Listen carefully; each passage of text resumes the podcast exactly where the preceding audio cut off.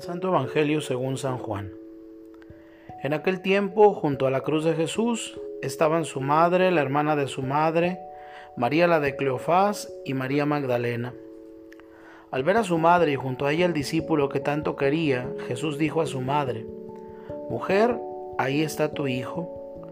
Luego dijo al discípulo, Ahí está tu madre. Y desde entonces el discípulo se la llevó a vivir con él.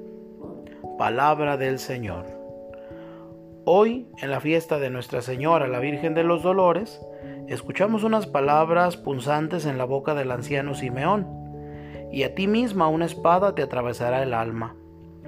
Afirmación que en su contexto no apunta únicamente a la pasión de Jesucristo, sino a su misterio, que provocará una división en el pueblo de Israel y por lo tanto un dolor interno en María.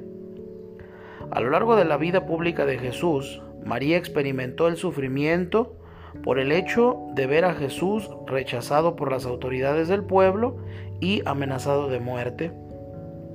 María, como todo discípulo de Jesús, ha de aprender a situar la relación familiar en otro contexto. También ella, por causa del Evangelio, tiene que dejar al Hijo y ha de aprender a no valorar a Cristo según la carne, aun cuando había nacido de ella según la carne. También ella ha de crucificar su carne para poder ir transformándose a imagen de Jesucristo. Pero el momento fuerte del sufrimiento de María, en el que ella vive intensamente la cruz, es el momento de la crucifixión y la muerte de Jesús.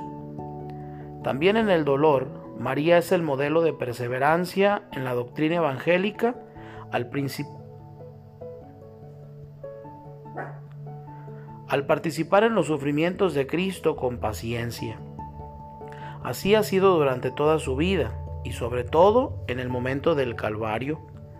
De esta manera María se convierte en figura y modelo para todo cristiano.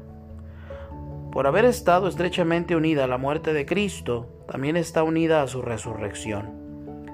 La perseverancia de María en el dolor, realizando la voluntad del Padre, le proporciona una nueva irradiación en bien de la Iglesia y de la humanidad. María nos precede en el camino de la fe y del seguimiento de Cristo, y el Espíritu Santo nos conduce a nosotros a participar con ella en esta gran aventura.